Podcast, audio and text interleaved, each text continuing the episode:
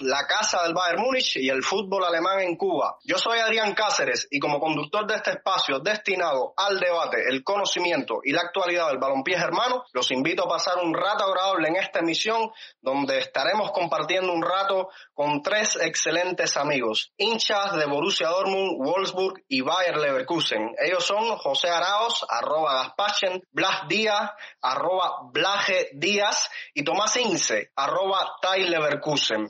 Juntos forman parte del mega podcast mi Bundesliga, uno de los bastiones de defensa del fútbol teutón, proyecto de referencia obligatoria para nosotros y podemos decir casi que un podcast aliado. Antes de comenzar, les recordamos nuestra ubicación en Twitter, arroba Podcast, y a mí me pueden encontrar como arroba Adrián-C 1992. Y ahora sí, bajo el contexto de una agradable celebración con la coronación de la Alemania en la Euro Sub-21, les doy la bienvenida a José, Blas, Tommy, ¿cómo están? ¿Cómo andan otra vez aquí? La verdad que contentos, muy contentos, me parece que estamos todos en esta nueva coronación de, Alemania y que sigue esta, esta, un poco esta tradición que tiene Alemania de, de llevar, de llevarse por delante a casi todas las selecciones en, en lo que son las inferiores. Creo que junto con, con España son las que siempre lideran un poco ahí en, en Europa y otra vez campeones, me parece que un equipo donde algunas personalidades me parece que se merecían, se merecían estar en, eh, en la Eurocopa que se viene, pero nada, creo que lo dirán mis compañeros, ¿no? Porque yo me refiero a Birst y a Baku, que me parece que son dos que hay lo que decirte, ¿no? Eh, buena, buena. la verdad que sí, José. La verdad que a mí que no vaya Baku a la selección me parece un crimen. Encima teniendo en cuenta que nuestro querido Low se ha llevado solo un lateral derecho y tienes al jugador que más sprint se ha hecho de la liga, que puede jugar de cualquier zona de la banda derecha, que si quieres te lo puedes poner de mediocampista y no lo lleva y se lo deja ahí a Kunz, pues ¿Qué quieres que te diga? Yo lo defiendo en mi Bundesliga, defiendo casi siempre a Baku y la verdad es que me parece un crimen. Pero nada, la verdad, eh, encantado de estar aquí con vosotros, amigos.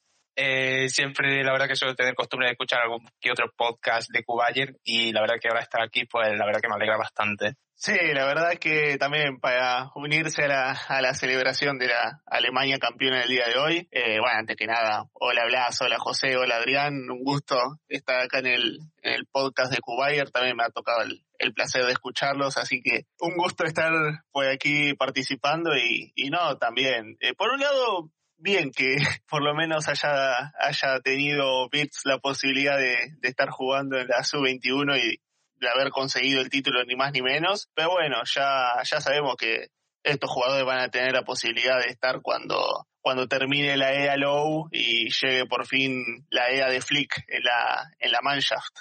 Sí, muchachos, eh, y es que no podríamos haber escogido mejor, mejor cita eh, increíblemente, si lo hubiésemos eh, previsto, a lo mejor Alemania no hubiese salido campeona de esta Euro Sub-21, pero bueno, se dio y aprovechamos este, este momento para hablar un poquito, como ustedes hicieron, de, de este equipo que nos tuvo bastante enganchados. Pero bueno, este podcast tiene una dinámica que espero sea bastante familiar, que queremos conocer a cada uno de los actores de este gran proyecto que tiene ya un poquito más de 10 años, nosotros apenas llevamos uno, así que me gustaría saber, eh, antes de que me digan cómo se hicieron hinchas de los equipos que siguen, también que nos comenten un poquito sobre ustedes, dónde nacieron, qué hacen. Uf, ¿Cuándo arrancó esto?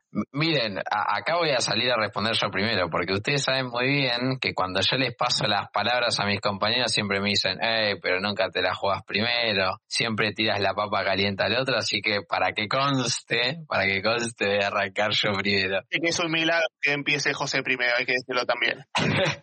claro, ahora que estamos fuera de nuestro sitio, ahora quiere quedar bien. ya les dije, ya les dije que no iban a hablar mucho, les dije que no iban a hablar mucho en criticarme. Creo que arrancó hace tanto tiempo que, que realmente mucho no me acuerdo. Eh, siempre fui un aficionado al fútbol europeo. Eh, mi primer final de Champions que vi, eh, creo que fue esa entre el Arsenal y el Barcelona. Ese Barcelona de Ronaldinho y el Arsenal de Titi Henry. Y ahí en cierto punto fue como el salto a empezar a ver a ver todo eh, a todo, todo lo que era ese fútbol en cierto punto extraño, que todavía no llegaba muy bien, con algún que otro partido de, bueno, del Barcelona, la Bundesliga transmitida por, por un canal nacional, que es muy raro que suceda aquí, pero la transmitían porque ahí se va a acordar Tommy seguramente, porque un ex jugador de River Plate de Argentina jugaba, jugaba allí, y creo que ahí en cierto punto se fue como cuando uno se va haciendo un poco más grande, va dejando un poco la adolescencia y se va dedicando un poco más. Me acuerdo cuando terminé, apenas terminé el, colegio, el instituto, creo que fue el año 2014, ya en ese año ya miraba muchísimo fútbol europeo, muchísimo. Incluso podría decir desde antes. Y creo que fue en 2015, creo en 2015 fue cuando, cuando bueno, cuando llegué a, a, a mi Bundesliga, donde Tommy ya estaba, porque quiero que lo sepan que aquí el más longevo es Tommy y, y que nada, y que después eso se fue cada vez acumulando, acumulando, acumulando y, y bueno, nada, como ustedes saben, acá aficionado del Dortmund desde, desde aquellas épocas, o más les diría. Pero nada, me parece que, que valió la pena, eh, tanto recorrido y ser parte de nada, de este hermoso grupo, por más de que nosotros nos chicaneamos, es un hermoso, hermoso grupo. Así que digamos que mi historia con el Dortmund no es tan romántica como la de Blas con el Wolfsburg. Mi bisabuela vivía en Alemania, vivió en Colonia y pasó un tiempito en Dortmund y, bueno, y, y era elegir entre, entre las cabras y las abejas. Y digamos que no quería sufrir tanto, o sea, ya bastante tengo con el Dortmund, no quería sufrir tanto, entonces eh, dije, bueno, claro, lo bien que hice.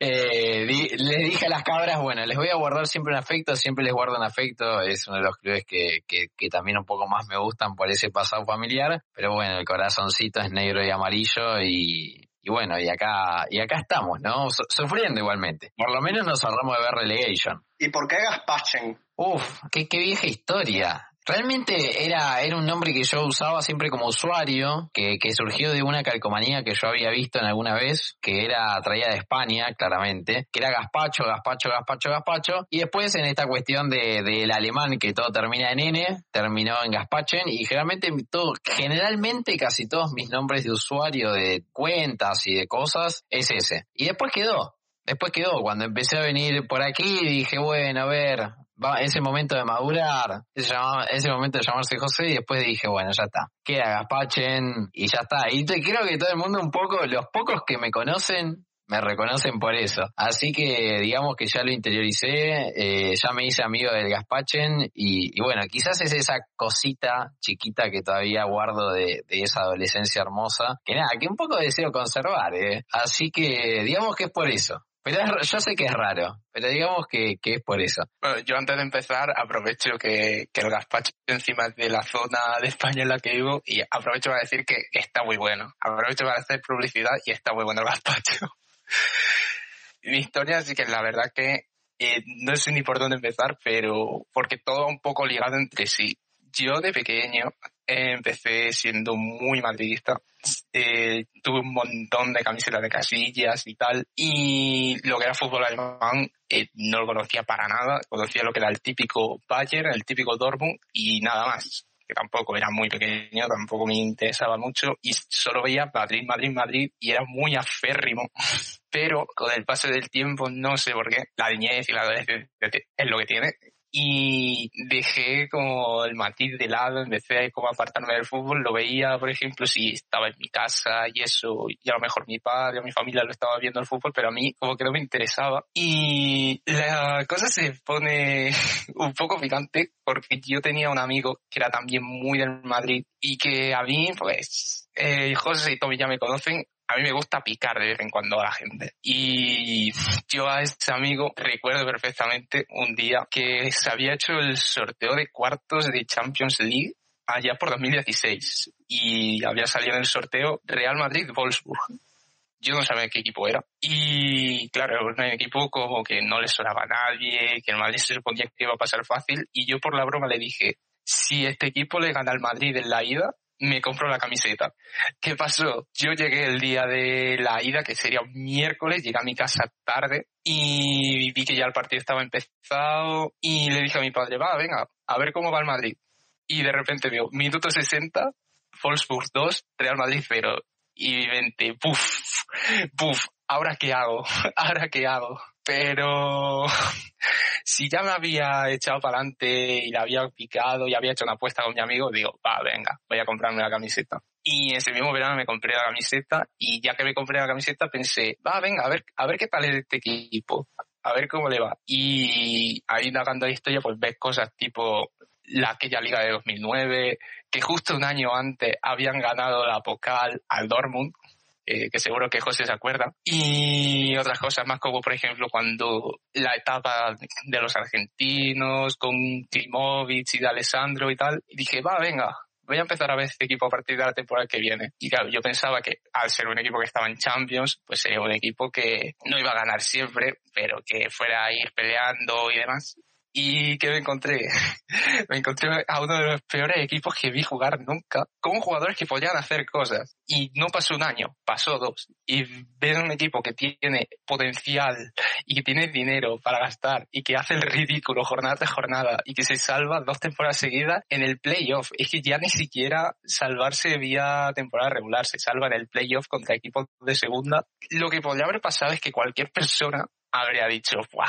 Esta gente es muy mala, yo paso. Pero lo que me pasó a mí es que cuanto más partidos perdían, más unido me sentía ese equipo. Y llegó un punto en el que ya, cuando empezaron a ganar, como que seguí uniéndome cada vez más y lo que parecía una apuesta tontísima, pues al final se ha convertido en que solo veo fútbol alemán y si tengo que coger un equipo, es, te diría que únicamente el Wolfsburg por esa misma historia. A ver, va a sonar un poco raro porque Wolfsburg no es un equipo perdedor, pero es muy fácil seguir a equipos grandes.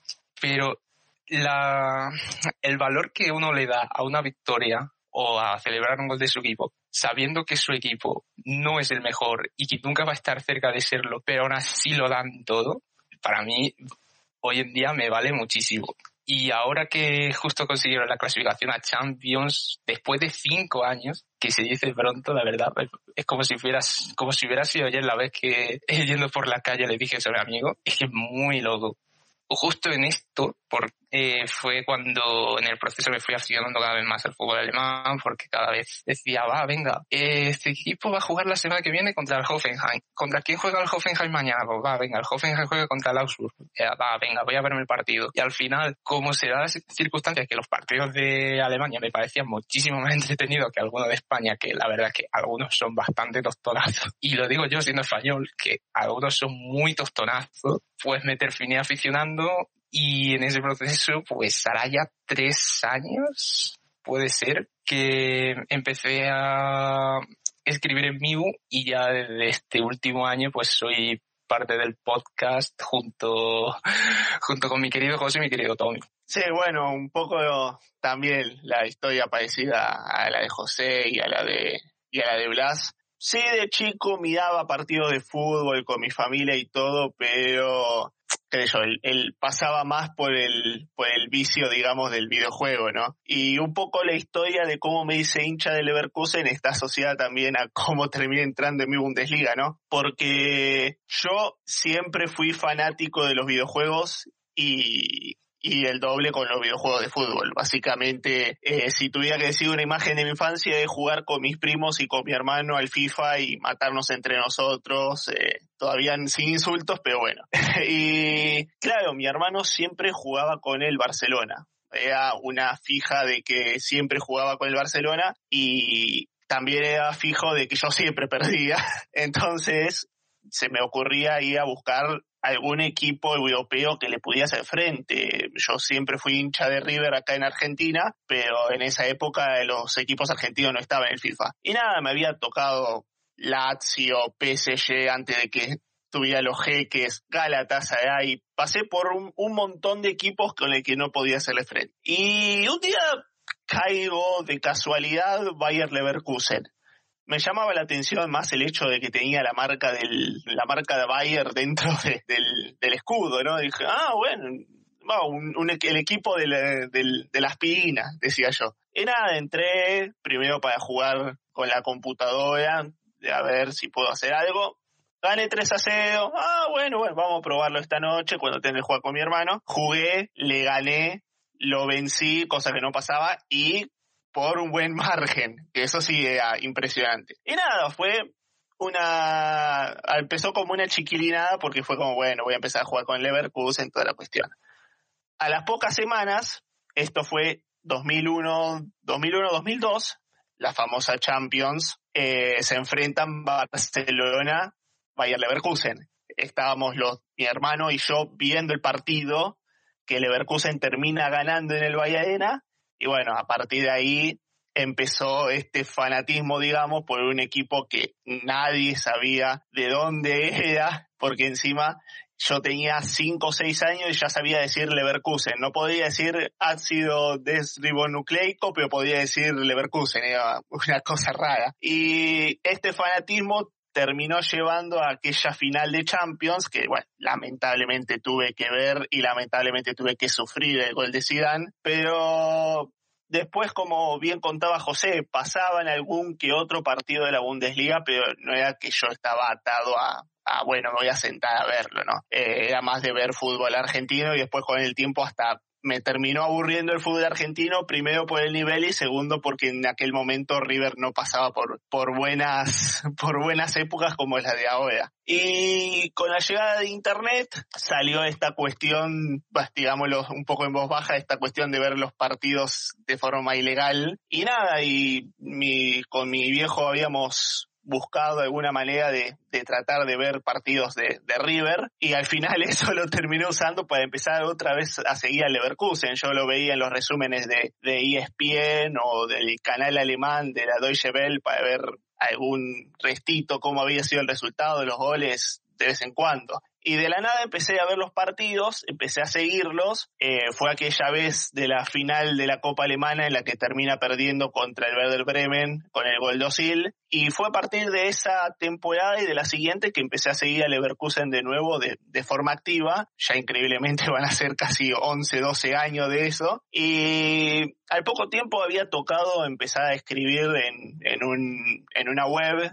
que escribía sobre Leverkusen de forma en español y en inglés. Esta, esta web se llamaba Mundilev, que ahora como cosa de la vida mutó en un podcast que es Neverkusen Podcast, que bueno, le hago, le hago un poco la publicidad porque son buenos amigos. Y nada, salió esta cuestión de también escribir y todo porque se me daba la cosa de que en un futuro yo quería ser periodista. Y con eso llegó a crearse una cuenta de Twitter, empezar a escribir sobre Leverkusen, cómo iban los partidos, estadísticas, toda la cuestión. Y tocó en 2012 unirse a mi Bundesliga, una página nueva, una cosa que estaba empezando en aquel momento y donde, bueno, como todo, empecé a conocer gente que le gustaba la Bundesliga, que hablaba sobre la Bundesliga, que escribía sobre la Bundesliga. Y bueno, al poco tiempo arrancamos toda esta aventura que ya, ya van a ser 10 años dentro de mi Bundesliga. Y bueno, y también desde hace un año ya el podcast con, con Blas y con José, que bueno, ya se puede decir que más allá de las peleas ya somos grandes amigos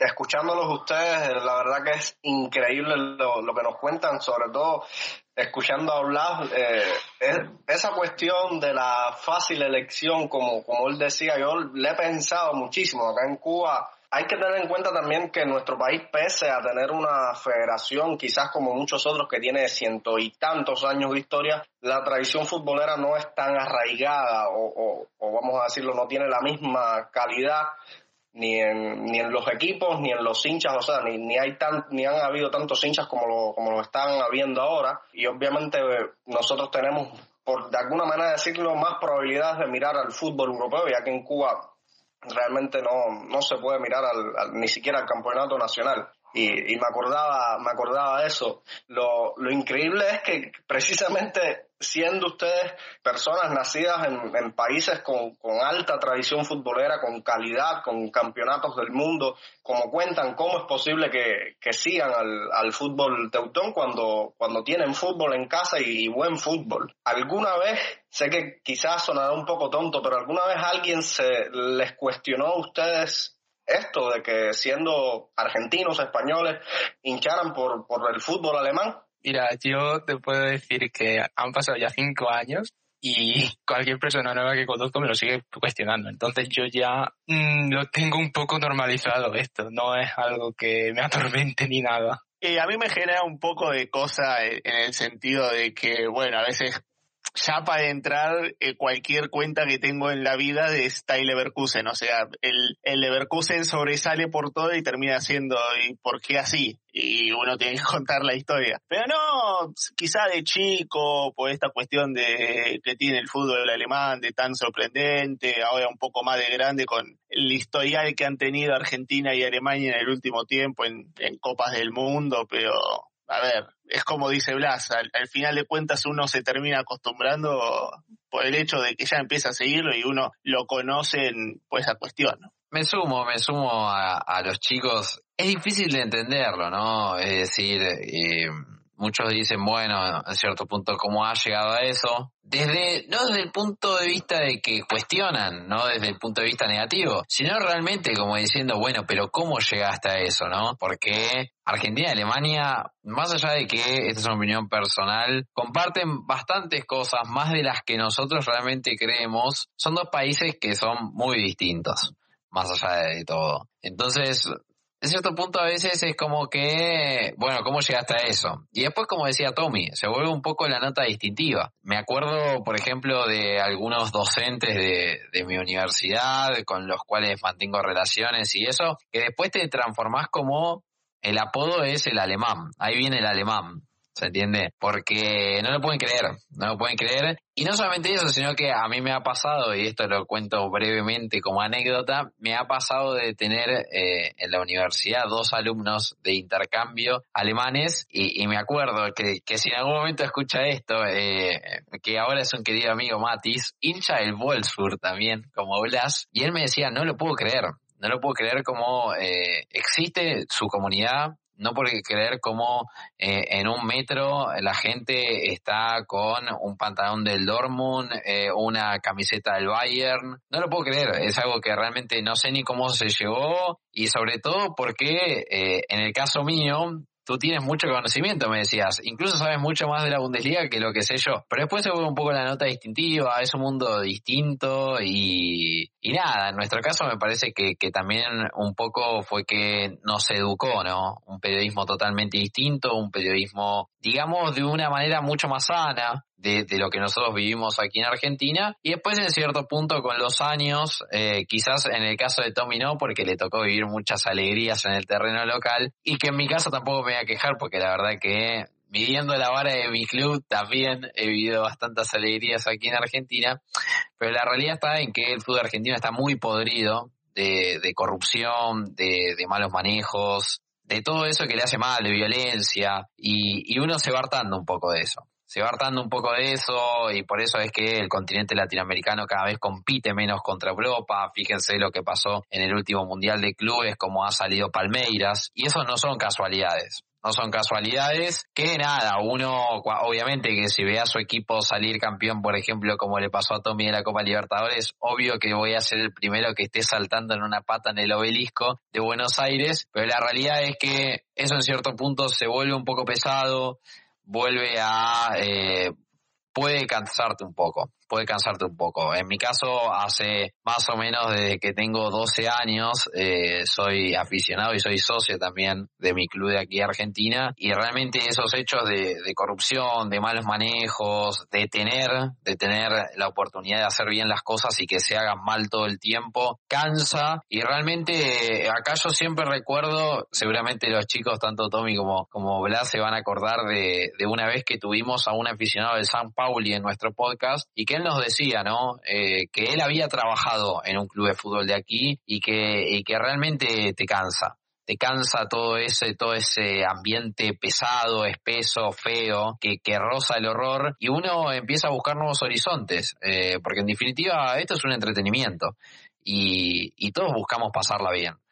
Y cuando realmente ves partidos feos, partidos aburridos, llega un momento que, que dices, bueno, hasta aquí llegué, hay otro fútbol, hay otras maneras de ver el fútbol, hay otras perspectivas y, y, en definitiva nosotros somos aficionados del deporte. No nos interesa mucho qué es lo que hay en una oficina o en donde sea. Escuchando a, a Gaspachen, yo últimamente estoy tratando también de entender esta parte, sabes que siempre digo romántica y, y, espiritual del fútbol, que también, que también me gusta mucho analizar un poco más de las cosas que, que pasan fuera de la cancha, viviéndolo.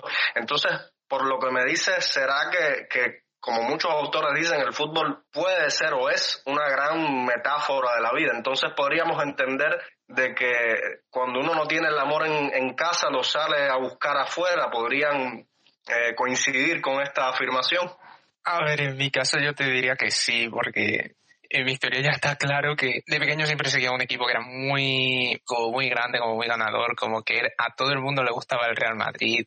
Y en el fondo, a mí me terminó cansando. Y yo las cosas que puedo sentir ahora, pues yo que sé, en un partido del Wolfsburg con un gol, con yo que sé, una parada de Castells o de Pérbano que Pekín esté en portería, yo lo valoro mucho más y creo que lo siento mucho más que lo que yo sentía antes con un partido del Madrid. Entonces sí que creo que para mí ha sido como una especie de refugio porque he podido encontrar lo que eh, antes no encontraba y he podido encontrar las sensaciones y los momentos y también a las personas, porque si no fuera por el Bonjour, yo no estaría aquí, ni conocería a José, ni conocería a Tommy, ni conocería a nadie. Entonces, hasta cierto punto, estas cosas no han terminado cambiando la vida, por así decirlo. Sí, por ese lado yo coincido un poco con, con lo que dice Blas. Eh, la verdad es que en mi caso mucho no me cambió por el hecho de que, bueno, sigo siendo de River, sigo viendo los partidos y todo, pero conecto un poco con lo que había dicho José. Yo creo que eh, sacando lo que le pasa a mi club dentro del fútbol argentino es todo un ambiente, todo un...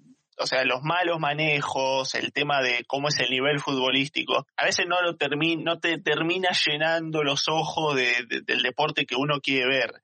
Y yo creo que en ese sentido la Bundesliga sí, de, sí muestra ese espectáculo que, que en otros, que por lo menos en nuestro país y en otros lados no, no, no se ve.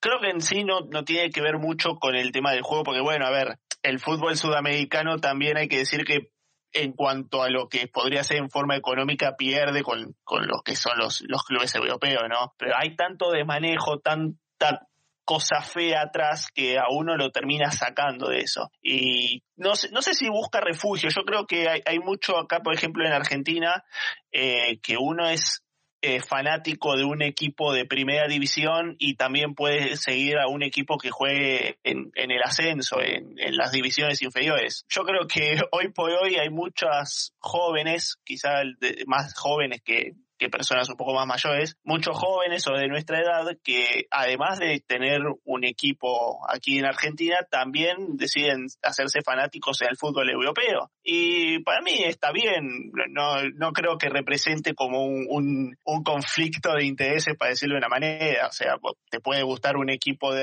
de aquí, lo seguís y vas a las canchas y toda la cuestión, como así también puedes seguir a un equipo de afuera y no es que te que vas a tener algo perturbado o, no, o sos un poco, como decimos acá, doble camiseta de que sacas una y te pones otra. No, creo que uno puede convivir con ese, con esa paciencia, para decirlo de una manera, de sentir que puede ver otro fútbol además de, uno y hasta eh, sentir las cosas que siente por el equipo que, que siempre le gustó. Yo voy a coincidir con, con la frase de, de Adri, porque mm, en cierto punto me parece que es lo que le está ocurriendo a la juventud. Porque nosotros, bueno, no somos viejos, pero digamos que ya llevamos mucho tiempo viendo fútbol, realmente mucho tiempo. O sea, realmente les puedo decir que tres cuartos de mi vida he visto fútbol. Y, y, he crecido en una casa donde se miraba mucho fútbol, mucho, hasta el día de hoy se sigue mirando. Eh, mi hermano es muy, pero muy, muy, muy aficionado del Arsenal inglés y siempre estuve muy apegado al fútbol europeo y también lo veo en él en el sentido de que llega un momento que, que quieres parar la pelota y dices basta.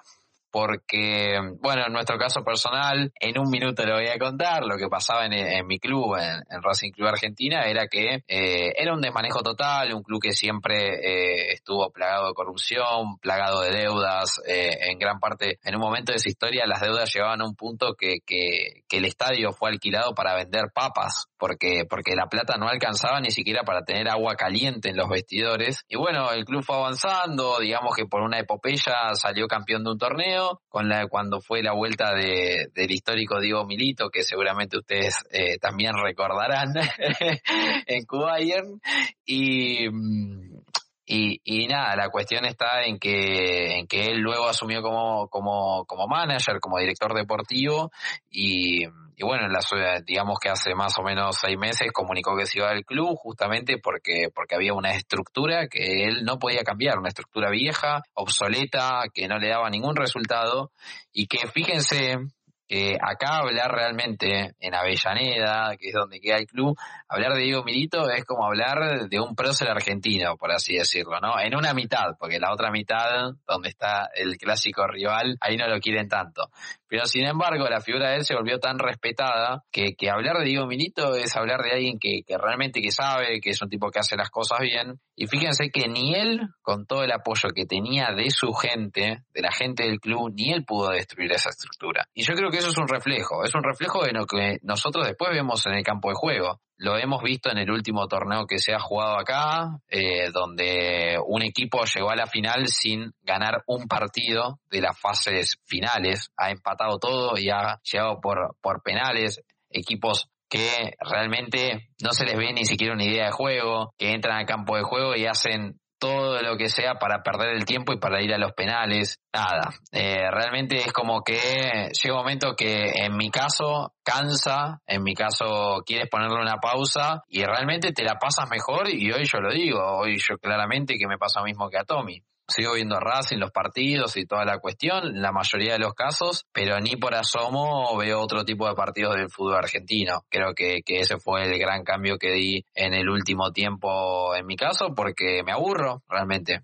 Eh, son partidos que, que salen 1 a 0, o 0 a 0, o 2 a 0 en el mejor de los casos, y realmente me aburro, y esto es un entretenimiento. Y por eso es que claramente el fútbol, por lo menos en esta parte de Latinoamérica, va en descenso. Eh, por malos manejos, porque cada vez es mucho más caro, es muy caro todavía ser socio, ir a, una familia un estadio y las crisis económicas tampoco acompañan. Y bueno, eh, los chicos hoy por hoy, quizás ahí Tommy me, Tommy me va a respaldar en esto, pero los chicos hoy por hoy prefieren eh, comprarse una consola de videojuegos y jugar un videojuego toda la tarde antes que ver un partido de fútbol es hasta cierto punto es sorprendente porque yo escuchándolos da la impresión de que evidentemente todas estas cuestiones que uno pensaría que aquí al, hincha cubano, que si bien tiene menos recorrido que el que pueda tener cualquiera de, ustedes, porque nosotros acá comenzamos a ser hincha desde 2009, 2006, los más viejos un poquito antes, pero la, el verdadero seguimiento y amor por el fútbol comenzó hace un poco con, con la ampliación de las transmisiones deportivas sobre, de fútbol en Cuba, de las Champions, eh, de los mundiales que siempre lo hemos podido disfrutar y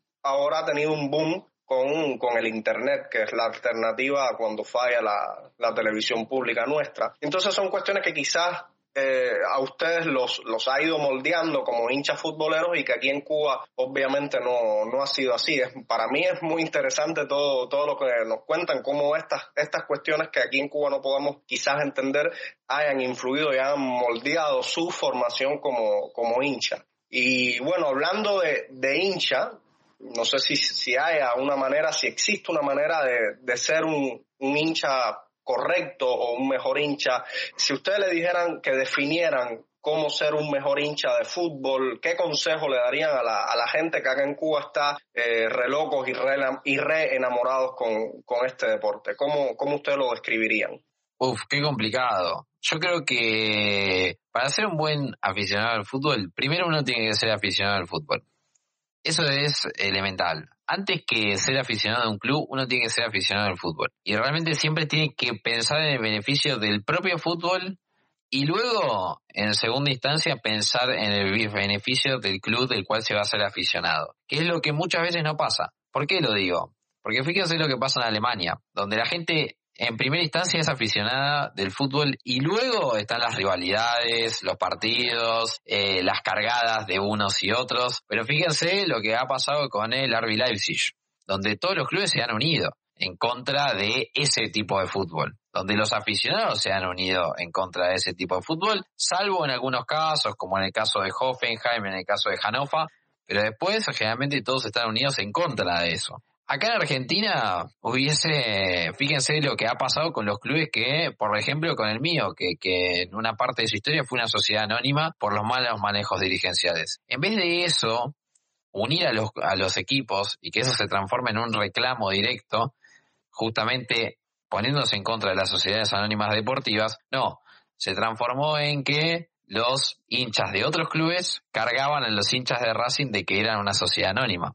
Entonces, para mí, siempre hay que tener eso en la cabeza. De la única manera que los aficionados pueden avanzar en sus derechos, en que no aumenten las entradas y en tener mejores posibilidades en sus clubes, es primero siempre pensar el beneficio del fútbol, de la liga local, de, de todo lo que hace a la totalidad de la pelota no solamente el hecho del partido. Y luego, luego vas a, la tienda, te compras la camiseta que más te guste. Pero para mí, el buen hincha primero tiene que ser aficionado al fútbol y tiene que pensar siempre en el beneficio de la mayoría, que va a ser el beneficio suyo. Se puede decir, de cierta manera, entonces, de otras hinchadas o, o que hay en todo el fútbol, de ser ultra es algo nocivo para el fútbol.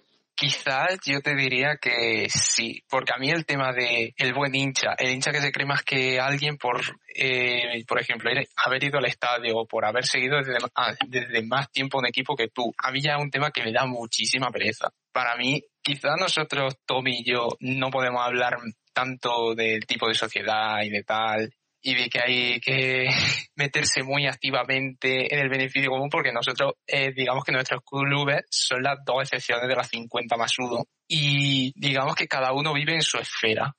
Y yo como hincha del Wolfsburg diría que vivo muy en mi esfera de mi equipo y respeto a los demás. Y diría que la base de cualquier buen hincha es, eh, está antes en el respeto ya no solo a los hinchas que son también de tu propio club, sino al hincha ajeno, eh, por encima de cualquier otra cosa. Y crear rivalidades absurdas o discusiones absurdas por no saber respetar a, al prójimo, eh, me parece que no deberías considerarte un hincha como tal. Sí, bueno, un poco también en la, línea de lo que decía Blas. Eh, acá, por lo menos en Argentina, tenemos el hincha de fútbol es bastante especial porque el hincha de fútbol es como que no coincide la idea de la derrota. O sea, hay que ganar y ganar y ganar y ganar. Y no importa cómo. A veces no importa cómo. Y yo creo que dentro de todo, eh, al menos sucedía antes, creo que había como que un hincha le gustaba la, la idea del juego. Es decir, a vos te podía gustar tal club por la manera de fútbol que tenía, que jugaba lindo, que hace buenos toques, buenos pases, y un poco eso se fue perdiendo por esta cuestión de que hay que ganar y ganar y ganar y como decía José, ganar para poder molestar a él que es, no sé, hincha de Boca o de Racing o Independiente o de otro club porque simplemente a tu equipo le va bien. Y no digo que esté mal, pero es como que también perdés un poco esa idea de que el fútbol es un deporte y también cada equipo tiene una era, o sea, hoy por hoy, por ejemplo, aquí en el fútbol argentino le va bien a River, que es mi equipo. Pero el día de mañana yo sé que esto va a terminar, lamentablemente no es eterno, al menos digo lamentablemente para mí, pero el día de mañana le va a ir bien a otro equipo. Y un poco también hay que entender eso, del hecho de que hay que disfrutar las alegrías, pero también saber que en algún momento van a venir las, las tristezas, los malos momentos, y que ahí es cuando uno realmente se demuestra si es fanático o no. Creo que ese es un poco el, tema de entender el hincha, de entender que no siempre se va a ganar y, y continuar siendo fanático de tu club pase lo que pase. Ahí, bueno, coincido un poco con José. Primero te tiene que gustar el fútbol y entender de que eh, si a tu liga le va bien, al fútbol en general en tu país le va a ir bien. Es, es, es algo muy linkeado entre las dos cosas. Si quieres que tu club le vaya bien, primero la liga tiene que generar esos beneficios como para que después también tu club salga beneficiado en eso. Y después, bueno, entender que es deporte, entender que te puede gustar un equipo por la manera de jugar, o porque siempre gana, o por lo que sea, pero entender de que todo es pasajero, todo es temporal y que en algún momento se va a terminar y que si sigues teniendo amor a ese club, eh, bueno, vas a tener que seguir aguantándolo sea en la mejor, en la mejor, en la cresta de la ola como en el, en el peor de los infiernos. Sí, yo creo que, que en cierto punto, digamos que el exceso del fanatismo es malo, como cualquier exceso en esta vida. Ningún exceso es bueno. Eh, fíjese que a nosotros nos encanta el fútbol, pero no podemos ver todo el tiempo partidos de fútbol porque nos cansa también. O sea, somos seres humanos, esto también en cierto punto para, para nosotros tres se ha convertido parte de nuestro trabajo eh, más allá de más allá de que nosotros somos fanáticos y que realmente nos gusta. Y en cierto punto nosotros sabemos que somos privilegiados en eso no que nada de que llegue a fin de mes y ver tu cuenta y tienes algunas monedas que claramente que no no no son muchas como como realmente soñamos pero realmente que tienes unas monedas ahí eh, y que dices bueno es por el fútbol es por tantos años de, sacrificio, por tanto tiempo de, nada, de, todo esto. Y realmente es que esto se relaciona totalmente con, eso, ¿no? Eh, me parece que el fanatismo a ciegas es malo, como cualquier eh, cuestión a ciegas. Uno tiene que entender que, que cualquier cuestión individual siempre se sumerge en la generalidad de lo que ocurre y justamente con lo que decía Tommy. Uno tiene que entender que cuando la liga realmente está bien,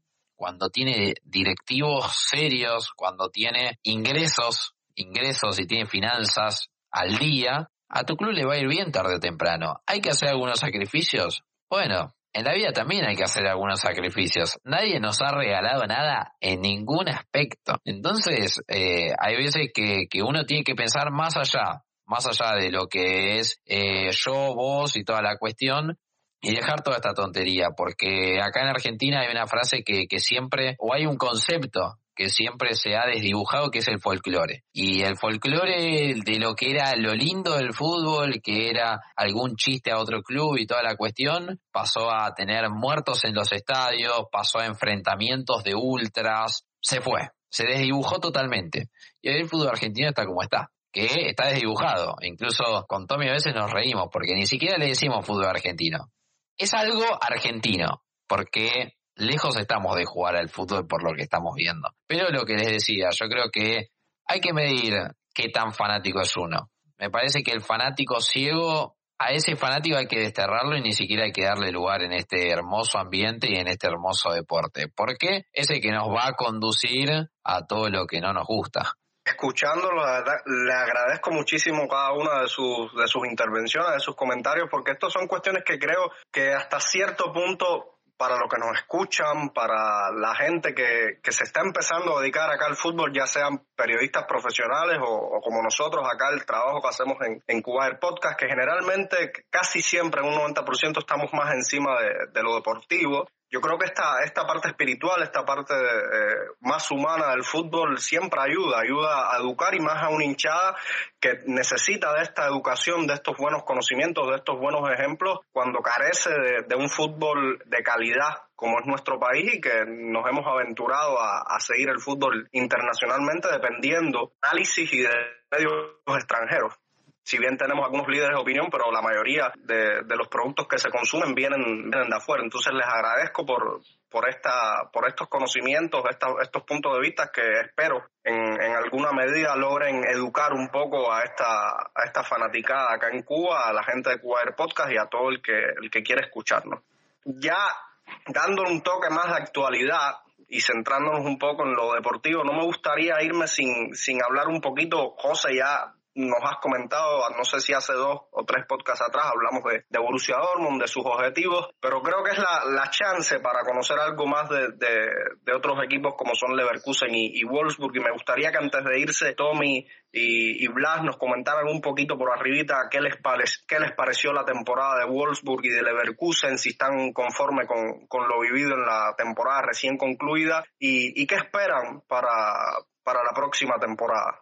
Yo sinceramente creo que la temporada que ha hecho Wolfsburg, teniendo las armas que tenía y sabiendo los rivales que había enfrente para la zona europea, a mí que el equipo haya entrado en Champions me parece un milagro. Y me parece que algo que hay que agradecérselo a Glasner, que mira que su primera temporada me pareció algo rara, algo irregular y no tenía mucha confianza en él, pero en su segundo año sí que es cierto que ha logrado antes de un bloque muy sólido, ha habido jugadores que han dado un paso adelante. En la temporada de Maximilian Arnold para mí ha sido brutal y siempre diré que siempre José y yo decimos, la verdad que hay que adjudicárselo a José también, que es uno de los jugadores más infravalorados de la competición, porque lo, para mí lo tiene todo, tiene una lectura de juego muy buena, es un especialista balón parado, no se amedrenta a la hora de ir por ningún balón y tiene el liderazgo para llevar al equipo adelante. Y también creo que la irrupción de la Croa ha sido brutal. Un defensor que venía de la segunda división, de la segunda división francesa era impensable, era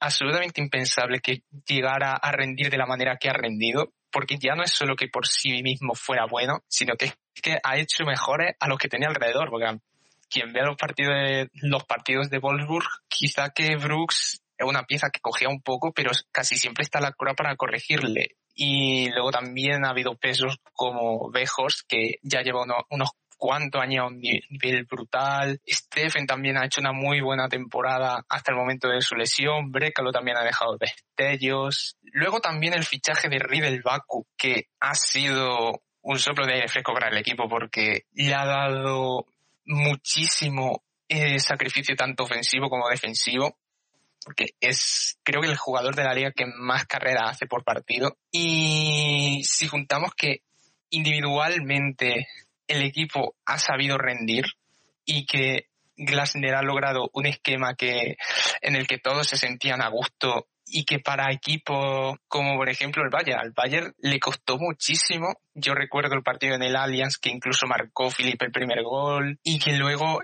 en el partido de vuelta creo que incluso Wolfsburg hizo hincapié en el segundo tiempo y si Sané no hubiera fallado tantas, el Bayern podría haber ganado holgadamente, pero Wolfsburg por su planteamiento y por su garra podría haberlo empatado tranquilamente. Y la verdad que para la temporada que viene se va Glasner ¿quién lo diría? La verdad que tener un directivo como Smat que en el palco hace las cosas muy difíciles porque no se llevan bien con ningún técnico. Eh, recuerdo que cuando Smat que llegó ya estaba la Abadía y la Abadía hizo una temporada brutal eh, metiendo al equipo en Europa y se lo cargó y se trajo a Glasner, que a mí lo que me parece eh, muy triste de Smatke es que se lleva mal hasta con entrenadores que él ha decidido traer, porque Glasner era elección expresa de Smatke y al final han acabado a tiros porque Glasner le pedía unos fichajes que Smatke no le quería traer. Y la verdad que ahora con Van Bommel, que obviamente el, el, aficionado del Bayern le querrá por su desempeño por el campo en su etapa de jugador, pero como entrenador no entiendo para nada su fichaje, porque es una persona que no ha demostrado nada y que encima lleva un año inactivo. En el PSV sí que es cierto que tuvo un buen año, un buen primer año en Holanda, pero al final en el segundo se le cayó todo y le destituyeron. Lleva un año fuera y le dan un equipo que tiene que jugar Champions. Y yo la verdad que sí es cierto, si ya de por sí era complicado con la plantilla actual hacer un papel como para clasificar octavos en Champions con un técnico que es una auténtica incógnita, yo no sé verdaderamente qué va a pasar. Y me parece que va a entrar Wolfsburg en el típico ciclo de hace una temporada buena, eh, quizá intenta mantenerse y al final cae. Pasó con la temporada del título. Eh, Wolfsburg campeón, la siguiente temporada tuvieron, bajaron un poquito el rendimiento y a las dos siguientes fueron a pelear el descenso. Con la temporada de Magas que terminaron sus campeones pasó lo mismo. Eh, Wolfsburg campeón, eh, campeón de Copa, la siguiente y compitió Champions, pero en Liga se quedó fuera de Europa y a las dos siguientes a pelear el descenso como perros. Y mucho me tiene que sorprender Van Bommel para que esto no vuelva a pasar.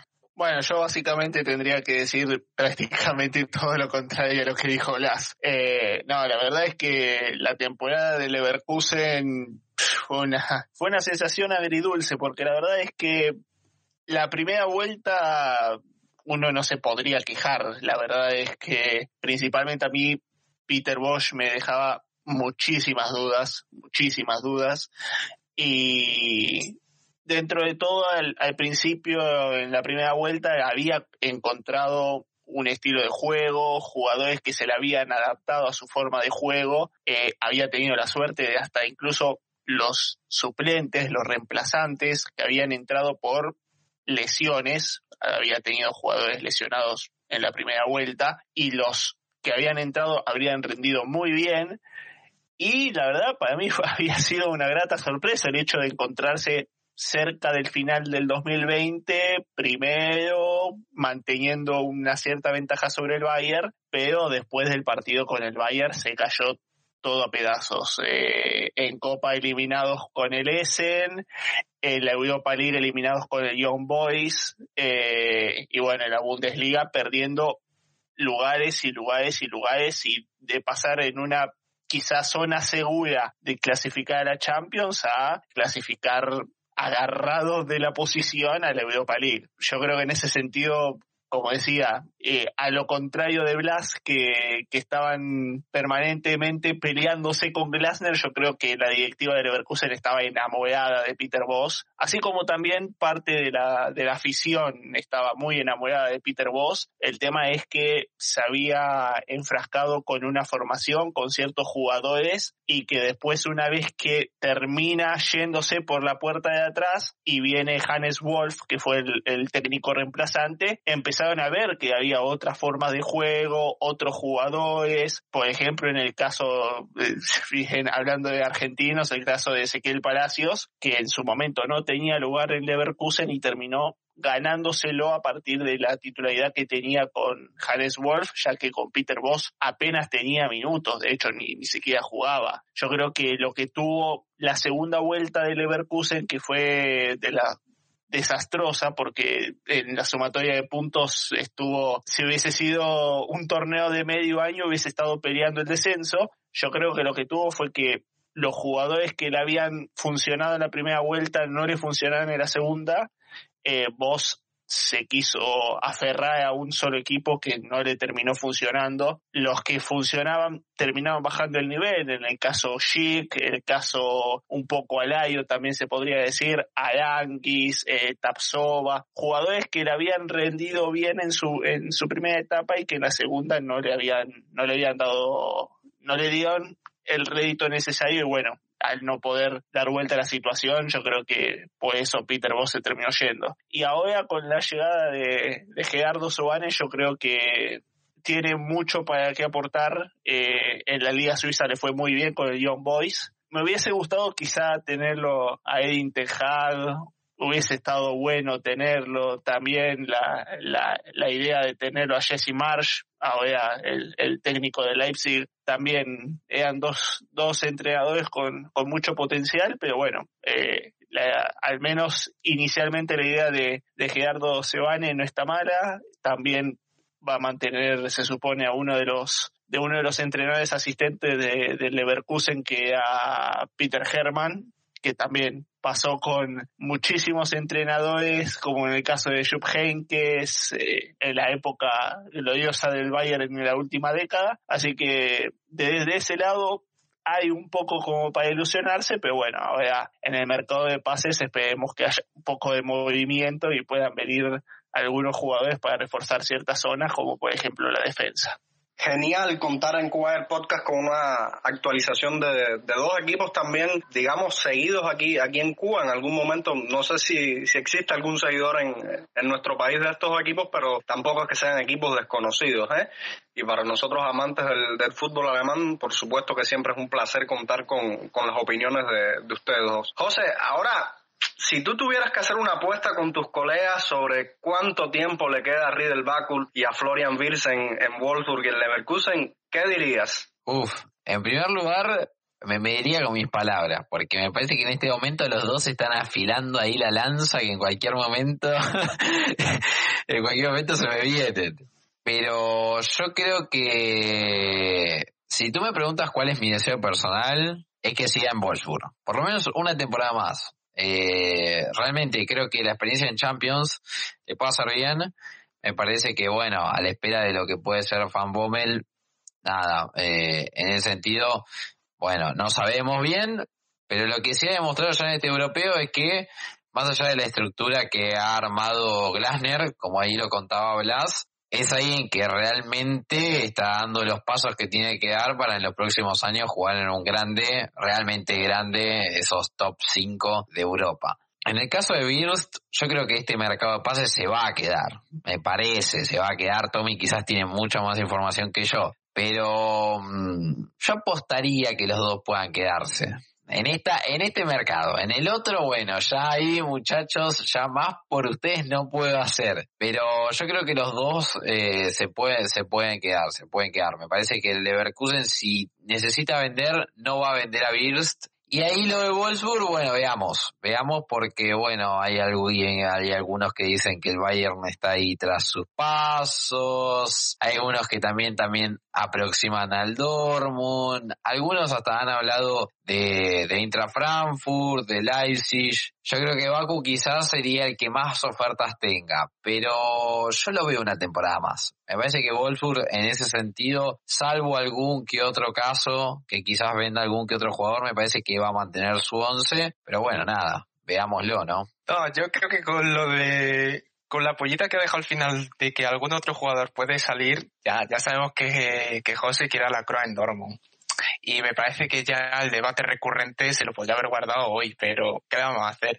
Pero fuera de eso, me parece que lo de Baku no podría estar más acertado. Yo creo que le queda un año y un año y ya está, porque ya ha dado, ya ha demostrado que tiene el nivel de sobra para estar en un equipo mucho mayor. Recuerdo que cuando vino del Mainz, eh, la gente pensaba que era un gran fichaje que iba a dar un salto de nivel de un equipo a otro, pero es que se está saltando escalones de una manera exagerada y apunta para jugador top. Y no creo que Wolfsburg, en la situación en la que se encuentra ahora mismo, porque puede retenerle fácilmente eh, diciendo que va a jugar Champions y que va a ser indiscutible en un equipo que juega Champions. Entonces, eso juega a su favor, pero la temporada que viene, sabiendo que lo más probable es que Wolfsburg caiga, Baku diría yo que va a salir sí o sí, salvo que le hagan una estatua al lado del, del Volkswagen Arena o cualquier cosa, pero lo veo complicado. Y a mí me da que el tema de Wirtz, yo quiero apostar que quiere más al Leverkusen de lo que lo quiso Havertz.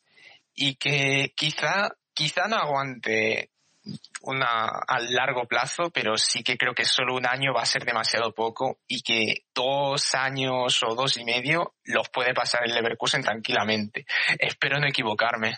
Sí, ojalá que, que Virs pueda mantenerse unos cuantos años en Leverkusen, pero bueno, también que por suerte el club no está en la situación económica de tener que venderlo, lo cual es una buena noticia y, y yo pienso que, eso no ocurría si, yo creo que si Pierce se tiene que ir, eh, sea por, por una buena cantidad de dinero, que bueno, ahí es un poco difícil retener a, a esa clase de jugadores con, con eso, ¿no? Es más, yo creo que si tendría que apostar, si quizá la, la, apuesta sería no si se tiene que ir en este mercado de pases o en otro, sino en el precio porque yo hasta seguía capaz de apostar de que, de que podría salir más de lo que salió Havertz en su momento ante el Chelsea. Yo creo que el chico tiene mucho potencial y mucho carácter, incluso que, que el propio Havertz. Creo que hasta esa confianza yo le tengo porque la verdad yo lo, lo, veo con otra sintonía a, a Birz a pesar de su, de su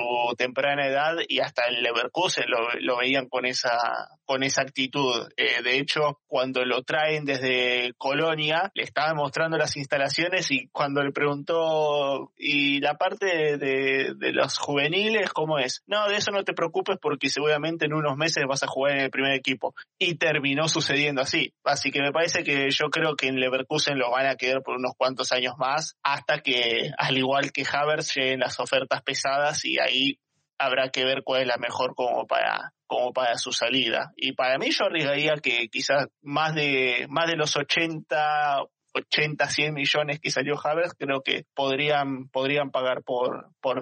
Y bueno, del, del lado del, del Wolfsburg, sí, hay una pica por aquí entre, entre José y Blas hablándose de, de la Croix, pero nada, yo creo que, que Baku se va a quedar y la Croix se ha, sea un tema candente en los próximos meses. Qué bonito todo este, este debate entre, entre colegas.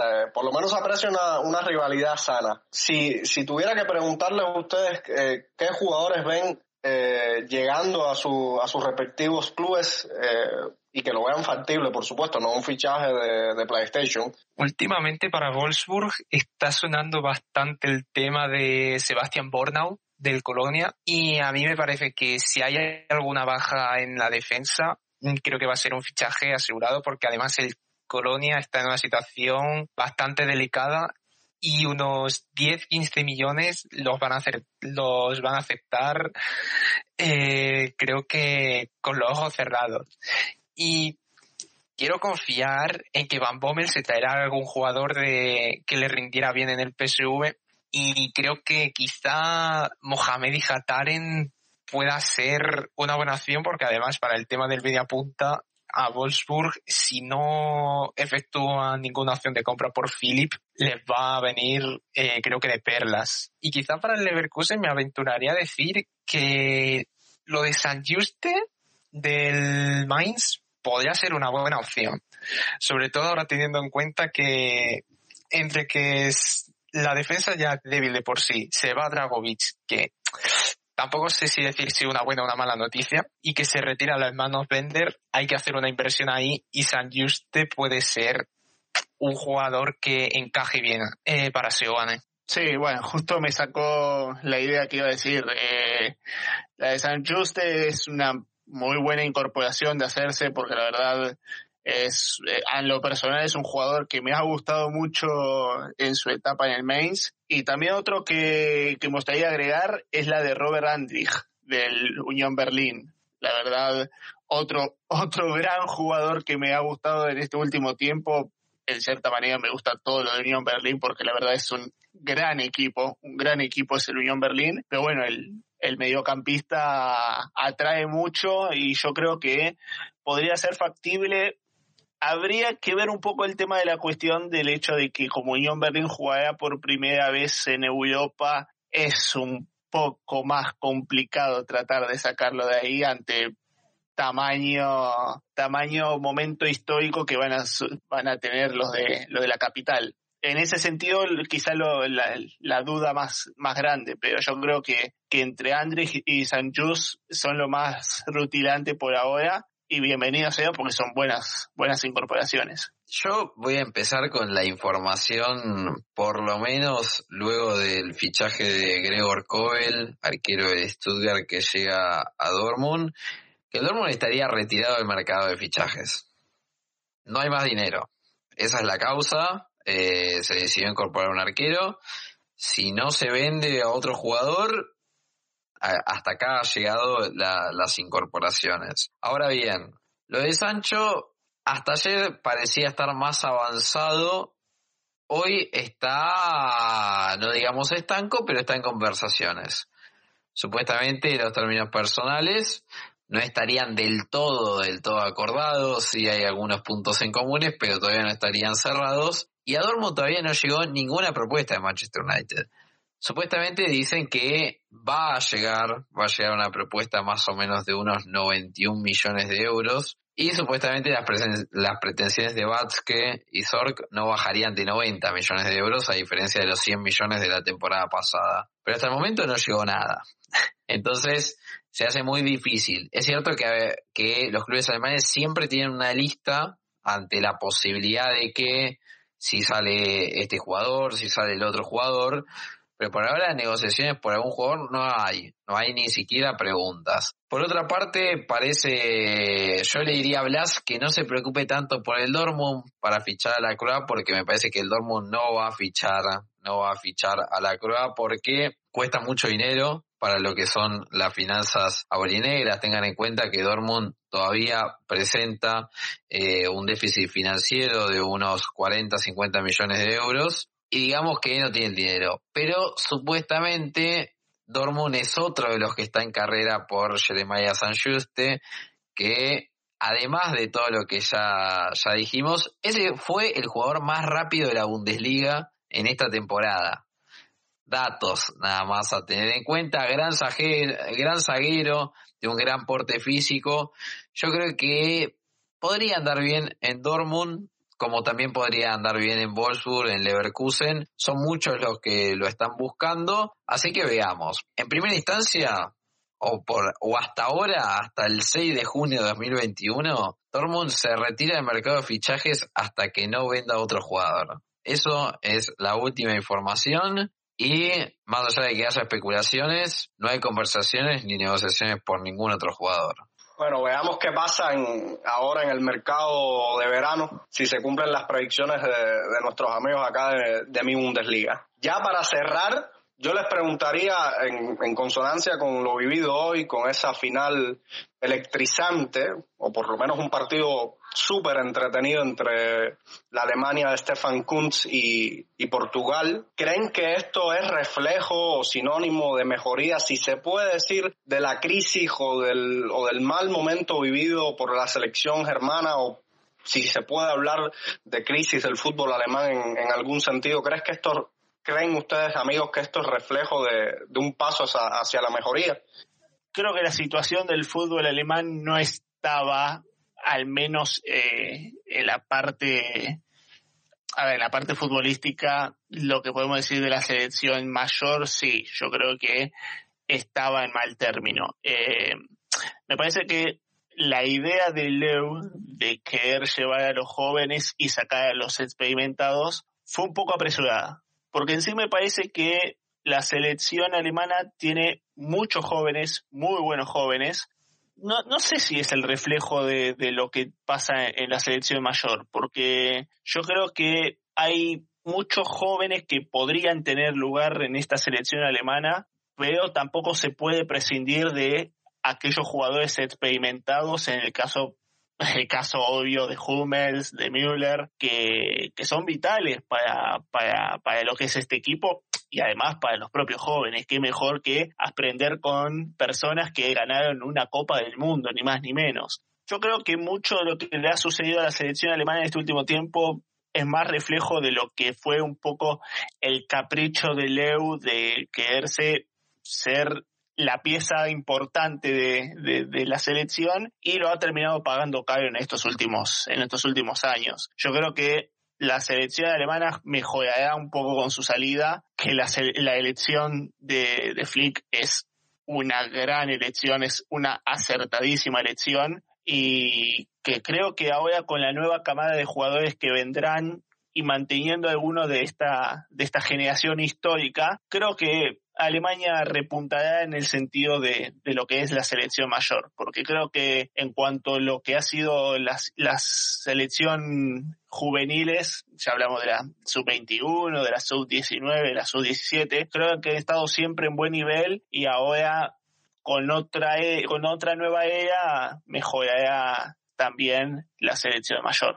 A ver, yo creo que un avance teniendo en cuenta lo de la sub-21, lo cogería bastante con pinzas, porque sí que es cierto que últimamente la sub-21 viene ya con tres finales consecutivas de los europeos y viene y ha ganado dos de ellas. Entonces, eh, quizá que como este momento de no diría colapso, pero sí de incertidumbre en la selección, como que ha coincidido con ese momento donde las categorías inferiores quizá iban repuntando un poco más que antes, yo no me fiaré del todo. Y sobre lo que ha dicho Tommy es que no se puede agregar mucho más, porque Lowe ha querido creerse más que, que su propio jugador y ha creído que él, llevando a quien quisiera, iba a poder hacer lo mismo que, lo que había hecho cuando llevaba jugadores de muchísimo peso. Yo creo que las noticias de que vuelva Müller, por ejemplo, de que vuelva Hummels, son buenísimas para la selección, al menos en el plano de liderazgo, porque son jugadores que saben a lo que van y no con tanto jugador joven que quizá necesita un pelín más de rodaje y estar acompañado de quien de quien pueda ayudarle a tener ese hambre competitiva que hace falta para los, para los torneos de selecciones. Y confío en que con Flick la selección vaya a un nivel mayor, porque ya no solo lo quiere decir la selección, Flick está en la selección porque él lo ha deseado, podría haber estado muchísimo tiempo en el Bayern y se ha marchado expresamente por dirigir a la selección y yo creo que con los jugadores que pueden venir por detrás eh, y con alguien que tiene las ideas tan claras como Flick, yo creo que la selección alemana puede volver a ser lo que eh, hace muy pocos años era. A mí me parece que la diferencia entre quizás Kunz y, y luego, más allá de que no es la misma presión dirigir una selección mayor que una juvenil, me parece que Kunz en lo que demostró este torneo es que no está hecho un caprichoso. Sí, él tiene una cierta manera de jugar, sí le gustan algunos jugadores más que otros, pero me parece que lo que hizo, me parece que ahí estuvo su gran eh, nota de color, es que cambió el esquema y dijo, bueno muchachos, tenemos los jugadores para jugar 4-3-3, listo, vayamos por eso. Eh, y de resto, realmente si nosotros vemos puesto por puesto, ha puesto a los mejores jugadores. Entonces ahí uno se da cuenta cómo Kuntz dice, esto es lo que se me presenta y tengo que hacer lo mejor con esto. Y lo mejor ha sido salir campeón. En el caso del web, a mí ya quizás en este sentido, mil disculpas Joey, te reconocemos tu campeonato del, del 2014 pero la realidad está es que está hecho un caprichoso total. Ahora jugar con línea de tres, cuando no tienes carrileros, no hay un carrilero de derecho. ¿Se entiende? O sea, es cierto que Klosterman lo puede hacer, pero no es el ideal. Si no tienes carrileros de, no tienes carrileros buenos en una línea de tres, no puedes jugar con línea de tres. Es, eh, es eh, como el segundo principio de la línea de tres por así decirlo. El primero es que tener centrales rápidos y el segundo es tener carrileros que sean realmente buenos y que sepan jugar en ese esquema. El único que más o menos sabe jugar es Robin Gosens. Después de resto, no va por ahí. Me parece que eso es un poco lo que vimos y después lo que tiene es que, eh, me parece el web, que ya se dio cuenta que tiene que adaptar a los jugadores del Bayern. Me parece que lejos está de decir voy más por un esquema más Chelsea para poder adaptar a los Werner, a los Havertz, a los Rudiger, sino que él se va a quedar con esta cuestión, por lo menos en el último partido que ha jugado la selección alemana, con este tridente de ataque bávaro entre Müller, Sané y, y Serge Gnabry. Pero ahora la sub-21 le subió la vara a la mayor. Yo creo que se la subió. Veremos si la mayor está a la altura. ¿Por qué? Claramente que ninguno ve a Alemania saliendo campeona de la Eurocopa, o por lo menos yo no la veo. Pero hay maneras y hay maneras de perder. Así se lo digo. Hay algunas maneras y hay otras maneras. Veremos de qué manera pierde el web. Porque más allá de ese campeonato del mundo 2014, ya la mayoría anda sin paciencia, incluso los directivos. Veremos qué tal le va.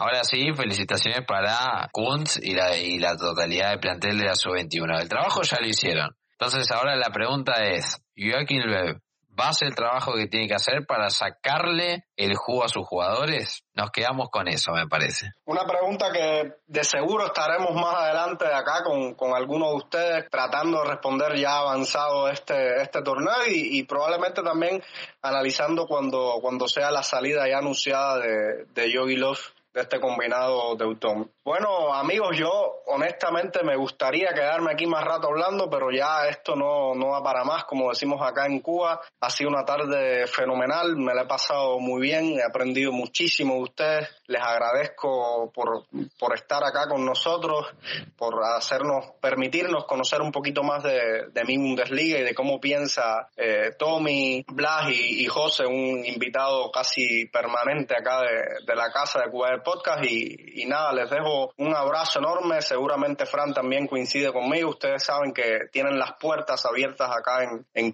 Podcast. Siempre estamos ahí pendientes de, todo el contenido que ustedes sacan. Buen referente para, para este proyecto que, nosotros eh, recién empezamos a, a, gatear acá en, en Cuba, que espero algún, algún día pueda afirmar categóricamente somos una isla futbolera al nivel de, de ustedes. No, la verdad, muchísimas gracias. Un, un placer la, la, invitación. La verdad es que ustedes también hacen un, un maravilloso producto como es Cubayer. Eh, la verdad tengo que decir, me gustaría tener un poco más de tiempo en la vida para poder escucharlo, pero no, la verdad es que eh, hacen un programa fenomenal y, y, la verdad un gusto haber pasado por acá, agradecer por la invitación, por escuchar a José y a Blas en otros lados que no sea el de mi Bundesliga, no, y, la verdad eh, también lo he pasado fenomenal y, y bueno, y cuando llegue la invitación, aquí estaremos de nuevo para discutir de este maravilloso mundo que es el fútbol alemán.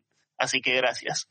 Yo la verdad que encantado también. Ojalá poder decir que ha sido una buena tarde, pero por aquí en España ya estamos pasando la medianoche. ¿Qué se le va a hacer? Las diferencias horarias tienen lo que tienen, pero la verdad que me lo he pasado muy bien. De verdad que este podcast lo he escuchado y he visto a mucha gente venir y la verdad que ahora ser uno más en la lista me alegra bastante y nada, igual que ha dicho Tommy, pues la próxima vez que se presente la oportunidad, pues por aquí andaremos. Bueno, en mi caso, qué decirles, ¿no? Agradecerles un montón, eh, en primer lugar, por, por siempre, eh, en lo particular, tenerme en cuenta. Generalmente, como ahí decía Saderi, cada, cada dos, tres capítulos aparezco dando mis opiniones, algo que me encanta, siempre, siempre lo hago con mucho placer. Pero en este caso, eh, les quiero agradecer a, a todo Cubayern Podcast por, por darnos el espacio, tanto a Tommy, a Blas, como a mí, como a toda la familia, en realidad, que somos nosotros, que somos tres de tantos que estamos por detrás en la redacción y haciendo, eh, y haciendo las cosas, con algunos con mayor, con otros con menor protagonismo, pero en cierto punto nosotros somos una familia y queremos que, que nada, que existen otras maneras de, informar, que existen otras maneras de, de manejarse en este mundo de fútbol, algo que estuvimos discutiendo antes, y nada, hay que decirle a, a, mis dos que a mis dos queridos compañeros que nada, que como yo creo que, que no sé si fue Blas o Tommy, pero refleja un poco eso. Nosotros somos compañeros de trabajo, pero más allá de eso, somos amigos. Somos amigos, eh, cuando nosotros grabamos nos quedamos más tiempo, cuando podemos nos quedamos más tiempo contándonos nuestras cosas, riéndonos de, de lo divertido que es la vida, de, de los triunfos en los amores, de las derrotas y y, y, de todo Sobre todo de las derrotas, sobre todo de las derrotas. eh, y, y nada, y la verdad que, que, es un placer, es un placer eh, para nosotros estar aquí y también contarles un poco cómo es nuestra, nuestra dinámica de, trabajo y, de trato, porque nada, nada, nos encanta, nos encanta el fútbol alemán y, y nada, esperemos que estos son 10 años, pero esperemos que sean muchísimos, pero muchísimos más. Claro, nosotros también esperamos lo mismo y, y, podemos, esperamos también algún día poder decir que llegamos por lo menos a la mitad de lo que ustedes han hecho. Bueno, amigos, ha sido, amigos, ha sido una tarde fabulosa acá con los colegas de mi Bundesliga. Con esto estamos llegando al final de este podcast. Por supuesto, no sin antes invitarlos a que nos sigan escuchando nuestros próximos episodios en las plataformas de Evox, Google Podcast, Apple Podcast, Amazon Music y en CubaPod para nuestros coterráneos. Además, recordarles que estamos en Twitter como arroba Podcast. El agradecimiento para todos los que nos escucharon hoy y como siempre les digo, mía san mía y hasta la próxima.